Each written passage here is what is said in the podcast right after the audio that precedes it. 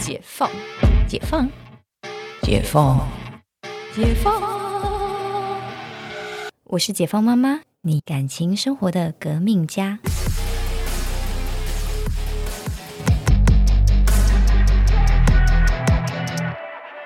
欢迎回到解放妈妈，我是星星啊。呃，这一集想要聊的很残忍的话题就是财产。嗯，在解放妈妈，我们当就是大家听节目以来，就发现，哎，我们算是一个比较理性跟残忍的一个 节目，教你怎么样御夫，或者是怎么样看男人，还有一个就是保护自己啦。那保护自己真的不外乎还是要讲到财产这个赤裸裸、血淋淋的话题啊。但在介绍夫妻财产制，呃之前呢，呃，我我想大家还是要对于，就是你找另外一半有多少经济能力，心里还是要有个谱啦。所以在踏入婚姻，你们要去登记之前，其实先了解一下夫妻财产制有哪几种。呃，简单来说，其实分成三种的，一个就是你什么都不去弄，那就是一个所谓的法定的财产制。那法定的财产制就是没有特别约定的话，那就会是变成分呃婚前跟婚后了。因为如果没有特别约定的时候，会有呃就是你们婚前是各自的，婚后你们两个假设说你赚十万，你老公赚一百万，你婚后你们两个人一年后决定离婚，所以你们两个会是一百一十万乘以一年，然后除以二。这就是一个你们没有特特别去约定的一个情况，然后在婚前就是各自的啦，它有其实很明确嘛。比如说你的婚前房地产是你你们各自婚前买，那就各自的，就是互不干涉。那再来就是，哎，有一些人真的会讲得很清楚喽，啊，就是你的是你的，我的是我的，所以呢，要有一种分别财产制，就是说。呃，在户政事务所登记的时候，其实那时候就能够登记。我们是一个分别财产制或者是共同财产制。那很多人都不知道，在就是在登记的时候，其实是会有一张纸是可以填这个的。但如果你不是你登记完之后，你还要再去改的话，那就得去法院跑一趟，就会稍微麻烦一点。那如果是分别财产制的话，就是大家就是很很简单，顾名思义，就是你的就你的，我的就我的，也不管分前婚前跟婚后，也不管你赚钱或者是背债务，那个都是个人造业个人担。那再来一个就是共同财产制，就是不管是呃就是什么样的情况，你必须什么都除以二了。共同财产制就是把你们现在身上有的都掏出来。对，就是你老公其实婚前有十亿，然后你就十万，然后但我们决定共通财产制，所以就变成是十亿零十万，就是成为你们的共同财产。然后中间你们的婚姻过程累积了多少呢？也都加进来这个母数。然后真的离婚的时候就直接除以二，这就是共同财产制的概念。当然这都是好的。那如果说他背债，你也是跟他除以二啦。所以有有利有弊哦，因为很多人就是共同财产制比较少人在使用，因为特别是在这些做生意的人，他们可能会有呃害怕，就是被躲债呀，就是被追债呀、倒债呀、生意失败呀各种的情况，所以在共同财产制事实上是比较少人在使用的，比较容易会使用到的会是分别财产制，就是为了。脱产，或者是为了就是当一个保护墙，就是有一些呃有一些人的他的呃可能比如说他职业是高风险的职业，那他可能就会让他的财产可能都放在他老婆那一边，或者是他是做生意的，呃他常常要要就是当保人啊，或者是自己自己是负责人，那你可能财产会放在老婆那一边，就会用分别财产制。到时候你被追缴、被扣押的时候，也不会扣押到老婆的那一份财产，这这个是比较常见的。但其实大部分的人其实都没有这些观念，都没有办理这一些，所以就是所谓的就是法定的财产制。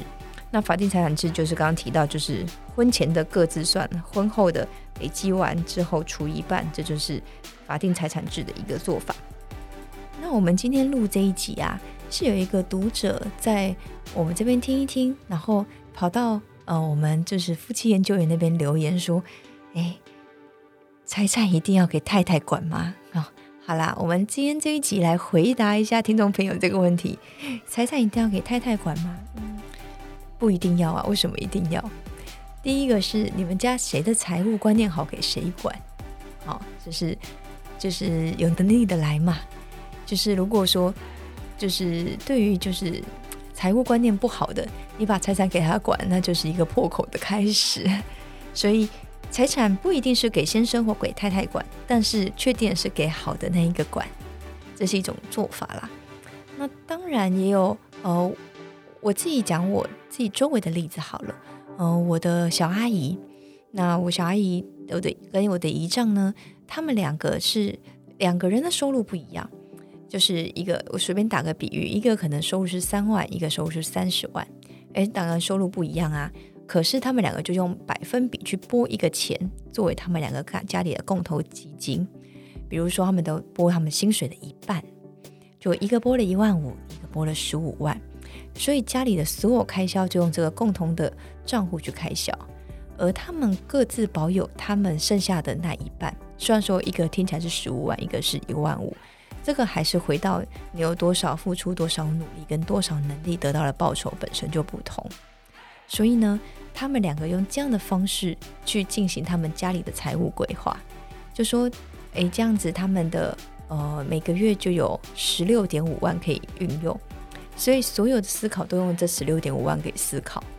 那他们各自保有那一部分，可能是可以做成，比如说，呃，可能。嗯，就是送送对方就是生日礼物的基金，就是哎自己就可以拿自己的钱出来送对方礼物啊，或者是自己拿自己的钱去，不管是给自己的长辈啊，